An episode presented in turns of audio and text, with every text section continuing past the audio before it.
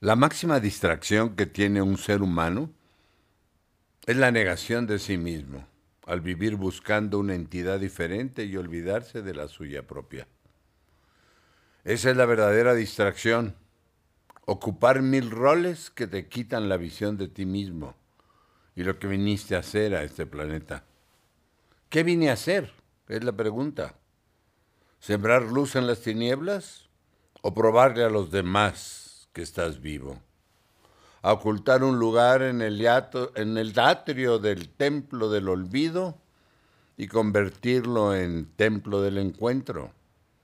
O llenarte las alforjas de dinero sin saber realmente por qué lo haces. La luz ha vuelto a ocupar su lugar en tu vida cuando un nuevo rumbo te refleje en tu conciencia y la vieja esencia cambie para bien.